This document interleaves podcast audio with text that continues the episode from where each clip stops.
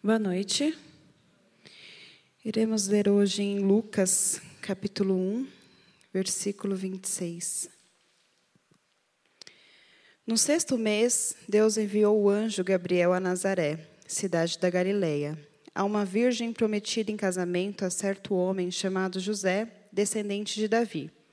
O nome da virgem era Maria.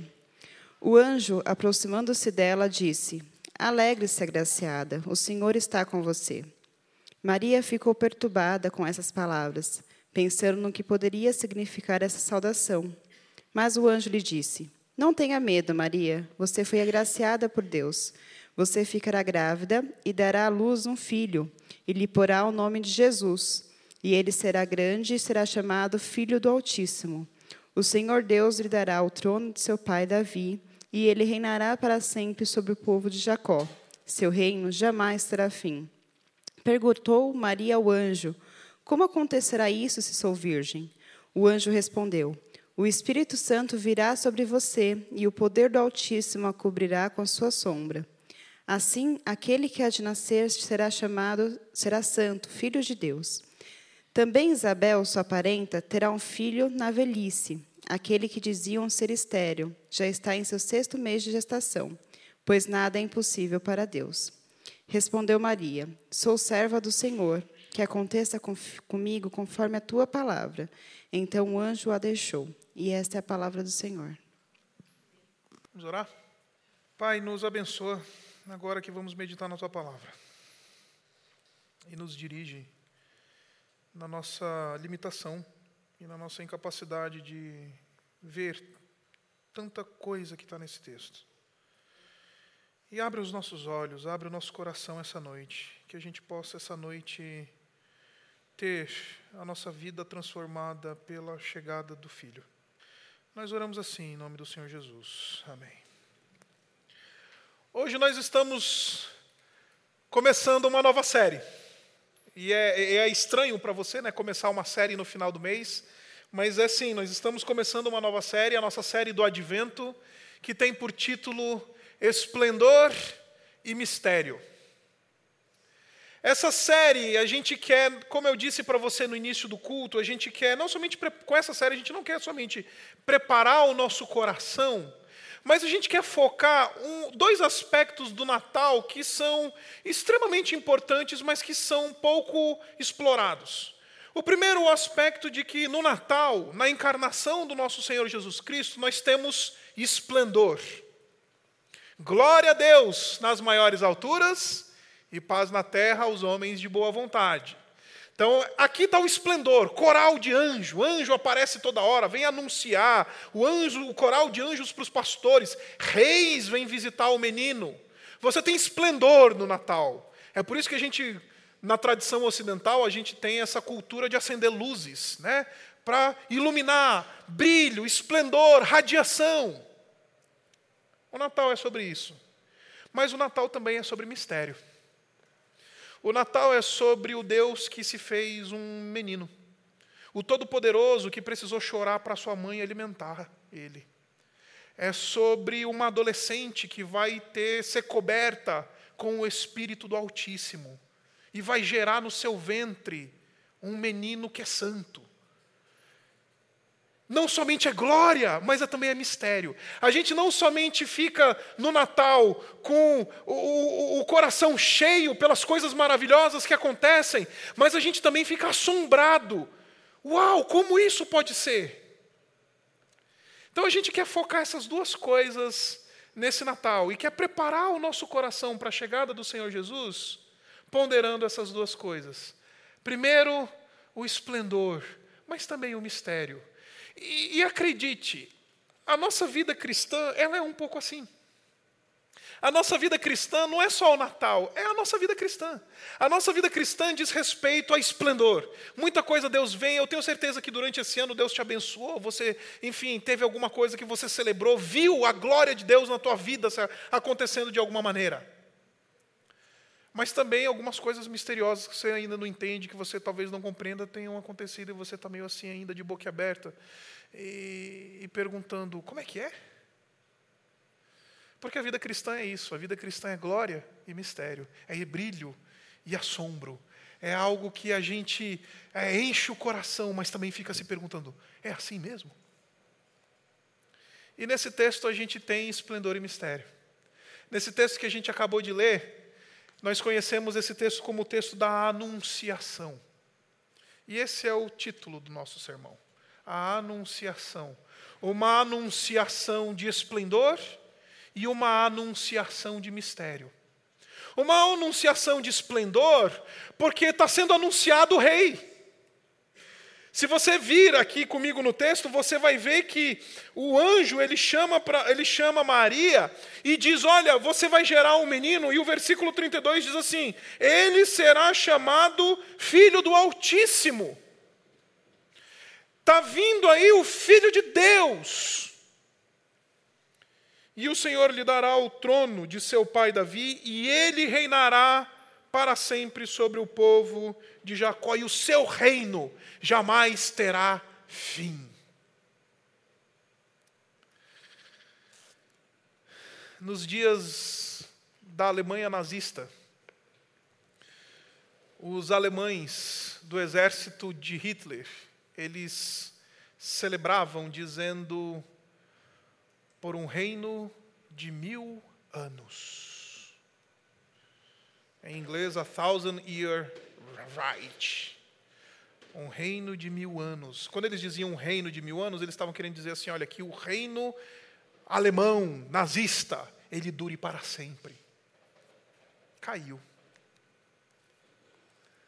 Nabucodonosor se elevou até o alto céu e disse: Eu sou o governante sobre tudo e sobre todos.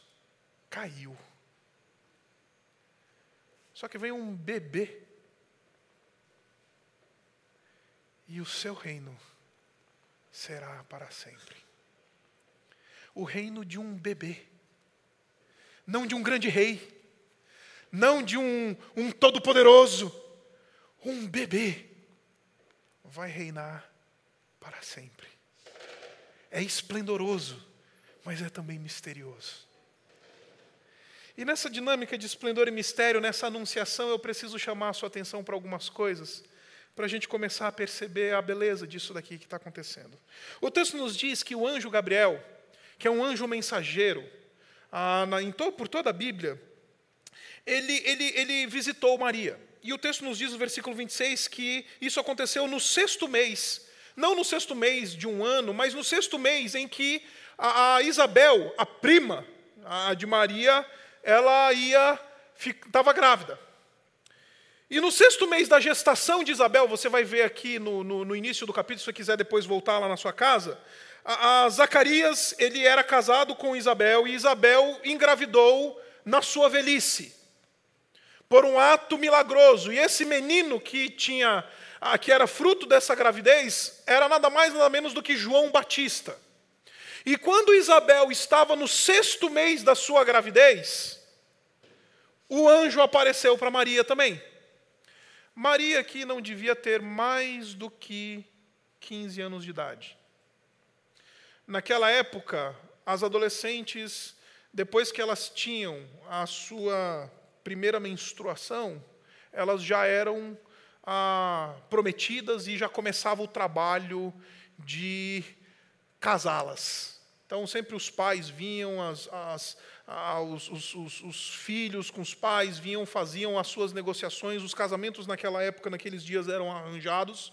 E é exatamente isso que tinha acontecido com Maria. Maria ela estava prometida, ela já era noiva de um jovem chamado José, e ela estava aguardando simplesmente a oficialização, aquele período de oficialização daquilo que era o casamento de fato. Então ela estava nesse processo de espera para chegar ao casamento. No noivado, no nosso, na nossa cultura no noivado. A diferença é que aqui na nossa cultura ocidental, o noivado não é contado como um casamento de direito.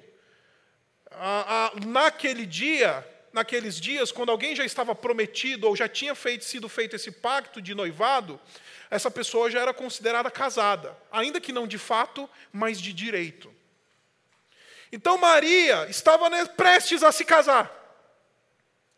E o anjo Gabriel apareceu para ela lá em Nazaré, numa cidade da Galileia, uma cidade desprezível, uma cidade que ficava lá no norte e que era uma cidade que não tinha muita expressão, não era uma grande ah, Jerusalém, por exemplo, não era uma cidade ah, importante, não era uma Cesareia, era Nazaré, uma cidade pequenininha, pobre, onde tinha uma adolescente que estava prometida em casamento,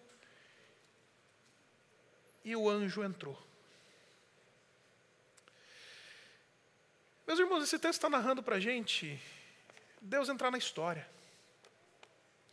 Deus pisando na história. Deus interferindo na história. Aqui esse texto está mostrando para nós que a anunciação do menino, ela muda completamente a nossa realidade. Uma adolescente virgem, ela se torna, depois da entrada da anunciação, depois de que Deus entra na história, entra na vida dessa mulher e diz: Eu vou mudar completamente a sua vida. Ela diz no versículo 38, encerrando isso, ela diz assim: Sou serva do Senhor. O Natal precisa mudar a nossa história.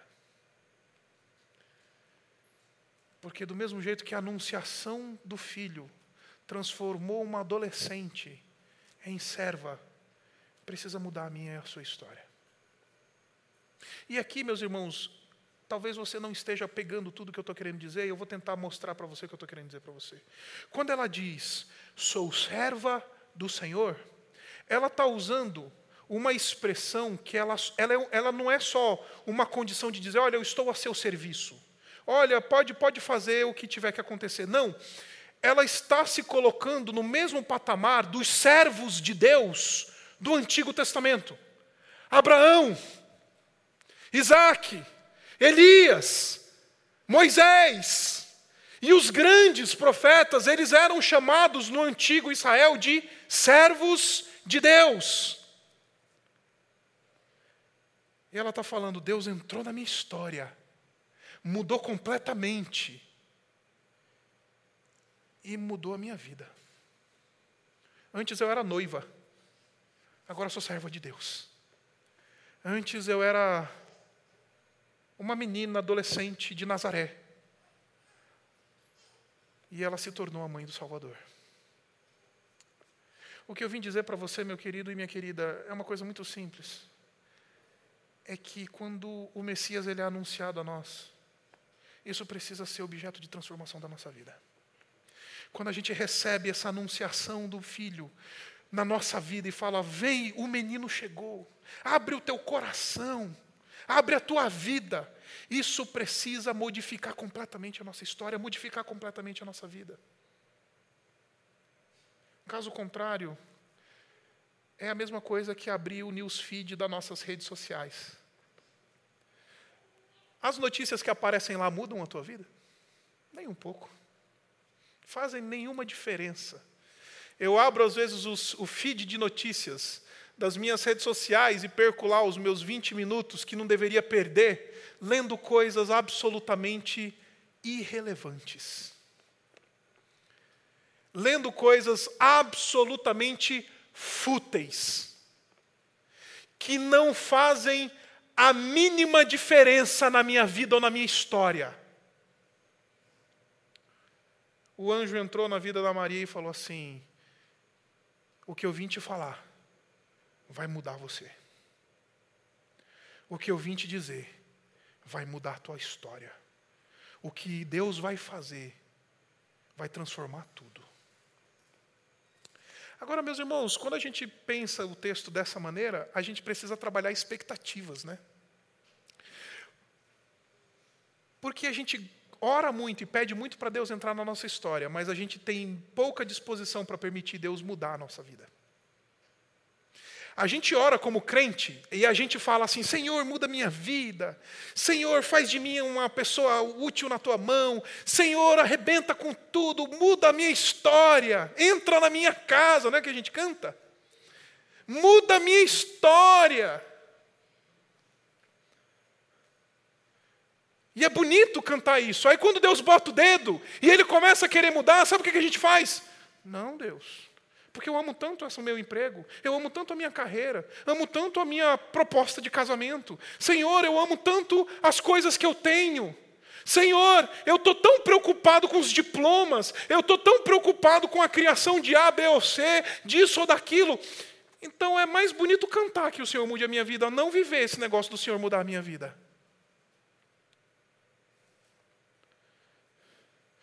Então, quando Maria diz assim: Faça-se comigo aquilo que tu disseste, anjo. Essa talvez seja a oração mais corajosa da vida cristã. E é no Natal que a gente faz ela. No Natal a gente fala: Senhor, eu entendi que chegou o menino. E entendi que o negócio desse menino é mudar vidas é transformar sinas, é mudar a história. Faz isso na minha vida. Essa é uma oração, e talvez a oração mais corajosa que a gente tem para fazer na nossa vida. Porque quando a gente ora isso, pode ser que Deus venha e toque em áreas da nossa vida que a gente não gostaria que Ele tocasse, que a gente não gostaria que Ele fizesse. Aí Deus vem e toca na maneira como a gente se relaciona com as pessoas. Deus vem e toca nos nossos casamentos. Deus vem e toca na vida dos nossos filhos. Deus vem e toca nas nossas carreiras. Deus vem e toca no nosso dinheiro. Deus vem e toca no nosso conforto. Deus vem e mexe e fala: Eu vou entrar, vou entrar na tua história, Maria. O que eu vim dizer para você, queridos, é que Maria, na Anunciação, ela recebeu a mensagem mais poderosa e respondeu da maneira, da maneira mais corajosa, dizendo: Eu não sou mais só uma noiva adolescente nazarena, cidadã de Nazaré. Eu sou serva do Senhor. E eu espero que Deus faça comigo o que Ele fez com os grandes. Que Ele use a minha vida como Ele usou a vida dos grandes. Que Ele mude a minha história como Ele mudou a história dos grandes. Eu vim aqui orar e pedir e falar para você que esse Natal seja um Natal de profunda transformação para mim e para a sua vida. Que seja o anúncio, a, a, proclamação, a boa nova que transforme a gente. Então, esse Natal vai ser completamente desperdiçado por mim e por você, na medida que a gente não se permitir ser tocado e transformado como Deus fez com Maria. Agora o texto diz o seguinte: o texto fala de assombro. O anjo aparece no versículo 28 e diz assim: Alegre-se, agraciada. E a gente vai já voltar nesse agraciada. O Senhor está com você. Olha o que, que o versículo 29 diz. Maria ficou perturbada com essas palavras, pensando no que poderia significar essa saudação. O anjo, vamos imaginar essa cena aqui, eu queria que você imaginasse comigo. O anjo surge, se materializa na frente desta mulher, dessa adolescente, de não mais do que 15 anos de idade. E ele fala: Alegre-se, agraciada, o Senhor é contigo. Deu para ter uma ideia agora do que, que isso significa? E é interessante que o, o anjo responde assim: Não tenha medo. E enquanto eu lia esses comentaristas e me preparava para pregar essa mensagem para vocês, eu cheguei num comentário que eu achei sensacional, que ele, para mim, resume o que está acontecendo aqui. Nós temos o assombro pelo que é transcendente tudo que transcende a gente, tudo que é muito grande, tudo que é glorioso, tudo que está para além de nós, são coisas que nos assombram. Você sabe, recentemente eu fiz uma viagem intercontinental e peguei um voo de Londres para Toronto. Ah, no horário da manhã, ou seja, dava para ver a paisagem bem vista assim.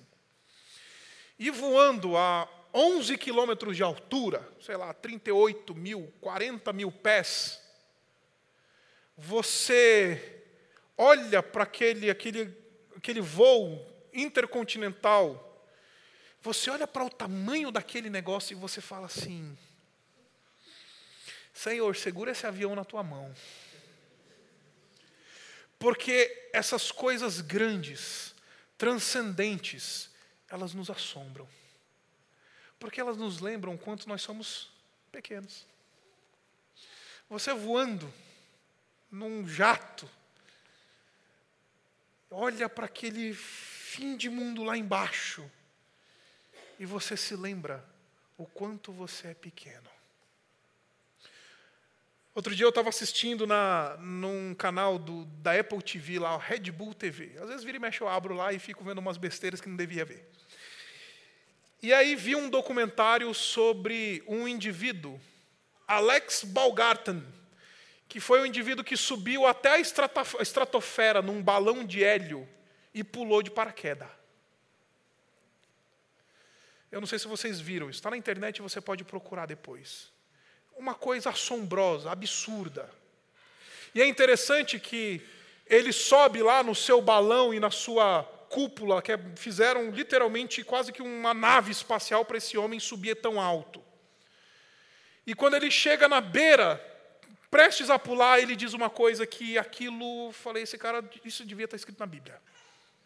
Ele diz assim: às vezes, precisamos chegar muito alto para perceber o quanto somos pequenos. O que eu estou querendo dizer para você, queridos, é que o eterno, o transcendente nos assombra. E o transcendente, o eterno, o sublime, o soberano apareceu na frente da Maria, um anjo. E acredite, a reação não é de oba, a reação é o quê? assombro, a ponto do anjo precisar dizer: Não temas, não temas, fica tranquila, não vou te fazer mal. E por que, que eu estou falando isso para você? Você deve estar pensando, puxa vida, depois dessa filosofada que você deu, chega no ponto. Chegarei agora. Quando a gente começa a ponderar a nossa vida cristã da perspectiva de Deus entrando na nossa história, o transcendente vindo para perto, aquilo que é brilhante se tornando material na nossa realidade. Aí a gente aprende a temer o Senhor. Aí a gente aprende a falar: tem alguém que controla coisas que eu não faço nem ideia do que, que são tem uma última realidade na nossa vida que está muito além daquilo que a gente é. Em outras palavras, o Natal é para ser um golpe no nosso ego, para mostrar o quão pequeno nós somos, a ponto de fazer com que a gente tema. Eu vim dizer para você, não importa o quão grande você seja, o tamanho do teu salário, as coisas que você possui. O Natal é para te lembrar que o transcendente entra na história e precisa causar medo na gente. E falar: eu não controlo, eu não sou dono do meu nariz. Eu não sou o senhor da minha história. Eu não sou aquele que controla o meu mundinho de fazenda de formigas. Porque tem uma perspectiva muito maior. Então o Natal, ele não somente precisa lembrar a gente de que é uma oportunidade para a gente ser completamente transformado por Deus, mas é uma oportunidade para a gente lembrar que tem um Deus poderoso, soberano sobre todas as coisas, e Ele entra na nossa história, Ele faz e acontece, e isso precisa gerar em nós temor.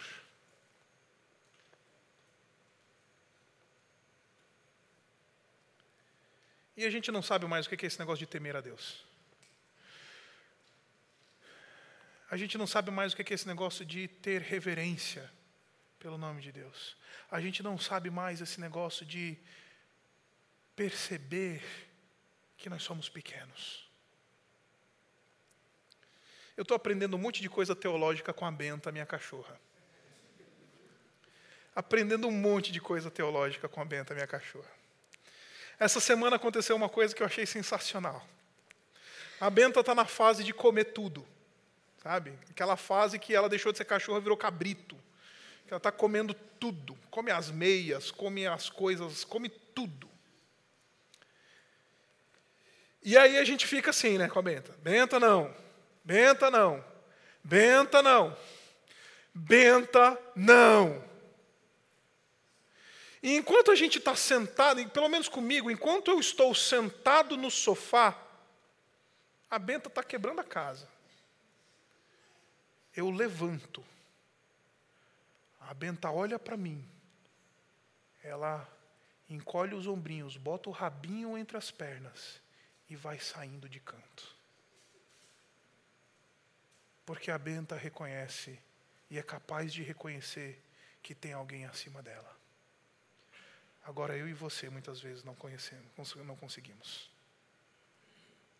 Eu e você muitas vezes não reconhecemos que tem alguém acima de nós. O Natal é para nos lembrar do assombro de que há um soberano sobre todas as coisas. Maria, não tema, mas o que está acontecendo com você é o transcendente entrando na tua história. Então precisa despertar abertura para mudança de vida, mas precisa despertar cerviz quebrada e joelho dobrado. É para isso que o Natal serve. E por último, o texto diz assim, versículo 34, você conhece a história. O anjo anuncia para ela que ela vai ser mãe, que ela vai gerar uma criança, e ela fala: opa, tem um problema fisiológico aí. Eu não conheço homem, literalmente é isso que ela fala em grego. O que está em grego aqui, ela deve ter falado isso em aramaico. Eu não conheço homem, ou seja, ela está dizendo: eu sou virgem. Como é que eu vou gerar um menino se eu sou virgem? E aí o anjo responde para ela e diz: Fica tranquila, porque o Espírito do Senhor, ele vai vir sobre você e vai gerar em você um ente santo e perfeito. E aí ele diz assim, versículo 34, Maria perguntou Maria ao anjo, como poderá acontecer, como acontecerá isso se sou virgem? O anjo respondeu, o Espírito Santo virá sobre você, e o poder do Altíssimo a cobrirá com a sua sombra. Assim, aquele que há de nascer será chamado Santo Filho de Deus. E aí ele fala assim, eu vou te dar até agora uma prova de que isso vai acontecer. Sabe a tua prima, Isabel? Então, a Isabel, a sua parenta, ela terá um filho na velhice. Aquela que diziam ser estéril já está no seu sexto mês de gravidez, pois nada é impossível para. Ele está dizendo: se Deus pode fazer uma estéril velha gerar um filho, acredite, você vai conceber um menino virgem, sendo virgem. Por quê? não há nada impossível para Deus. Meus irmãos, quando eu li isso, isso me encheu de esperança. E eu acho que isso deve ter enchido de esperança também o coração de Maria. Sabe por quê? Porque se não há nada impossível para Deus, se não há absolutamente nada impossível para Deus, o Natal não é somente uma mensagem de que eu preciso temer, ou não somente uma mensagem de que eu sou uma pessoa que estou à mercê de outros, de outro, mas o Natal é a mensagem que me lembra que Deus tem poder para fazer o que Ele quiser, diante de toda e qualquer circunstância. Eu não sei como é que você entrou aqui. Eu absolutamente não sei que tipo de operação de Deus você precisa na sua vida. Eu não faço nem ideia, e como eu gosto de dizer para o pessoal aqui, ainda bem que eu não sei, porque eu não teria muito o que fazer por você. Mas a mensagem do Natal é a mensagem de um Deus que faz o impossível. A mensagem do Natal é a mensagem de um Deus que entra na história e tem condições de reverter e tem poder para operar de maneira inimaginável. Então eu vim aqui dizer para você que a gente está começando um mês que precisa lembrar a gente disso. Eu não sei como é que está a tua vida, não sei quais são os, os monstros que você está lidando. Eu não sei quais são as angústias que te roubam a noite. Mas eu vim dizer para você que o anjo falou para Maria, isso é verdade para nós. Para Deus, nada é impossível. Para Deus, nada é impossível. Se para Deus é possível gerar um ser humano sem concepção humana, não tem nada que seja difícil para Deus. Isso é uma mensagem de esperança. O Natal nos coloca de joelhos, o Natal nos faz refletir sobre o nosso lugar nesse mundo, nos lembra da nossa pequenez. O Natal nos faz refletir sobre todas essas coisas que eu falei, mas especialmente o Natal nos convida a lembrar de que Deus ele pode fazer o impossível. E isso precisa encher o coração do povo de Deus de esperança. Abaixe sua cabeça.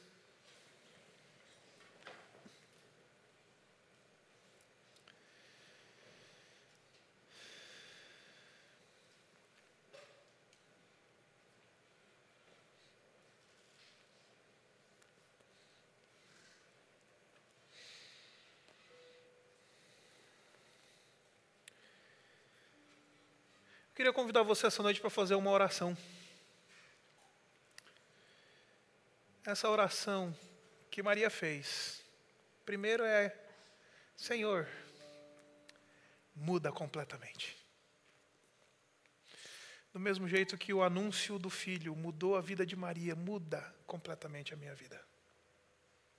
E me dá coragem para permitir que o Senhor mude as coisas me dá coragem para eu permitir que o Senhor toque em áreas da minha vida que eu não gostaria que fossem tocadas. Porque eu cansei de ser quem eu sou, eu quero ser teu servo. Eu quero ser útil nas tuas mãos.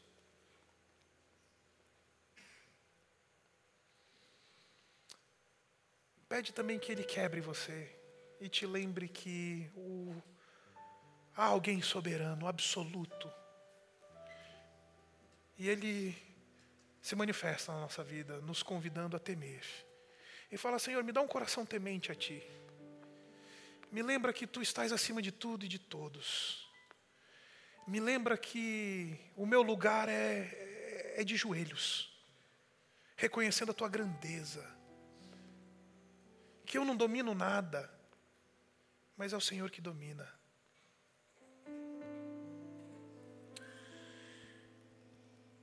E finalmente, pede para o Senhor te lembrar que não há nada impossível para Ele. Pai, não tem nada impossível. Então pede para Ele falar isso contigo.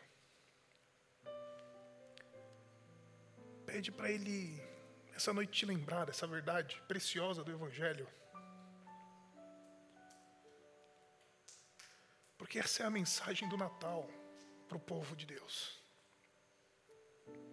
E enche o teu coração de esperança essa noite. Enche o teu coração de maneira profunda. Pedindo uma obra soberana, bela, que tem esplendor, mas é também misteriosa. Obrigado, Pai. Obrigado, porque um dia o Senhor decidiu entrar na nossa história. O Senhor mandou um anjo para uma menina de 15 anos.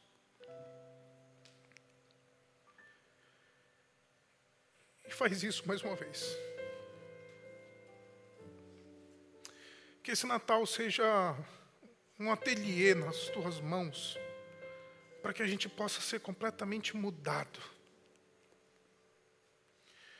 para que indo para a tua presença, a gente possa ser quebrado, que a gente possa descobrir o lugar do assombro, o lugar do temor do teu nome, mas que a gente também tenha o nosso coração cheio de esperança, inundado por esperança, porque temos um Deus que pode fazer tudo, pode fazer grandes coisas, que não tem nada que está fora do teu alcance. E que esse Natal produza na nossa vida, Pai, transformação profunda. E faça em nosso meio, Pai,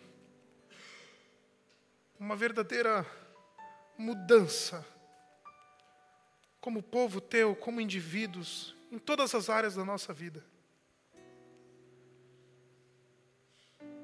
E nos dá coragem de fazer a oração de Maria. Somos teus servos. E faça-se conforme a tua palavra. Nós oramos assim, nos rendendo. Em nome do Senhor Jesus. Amém.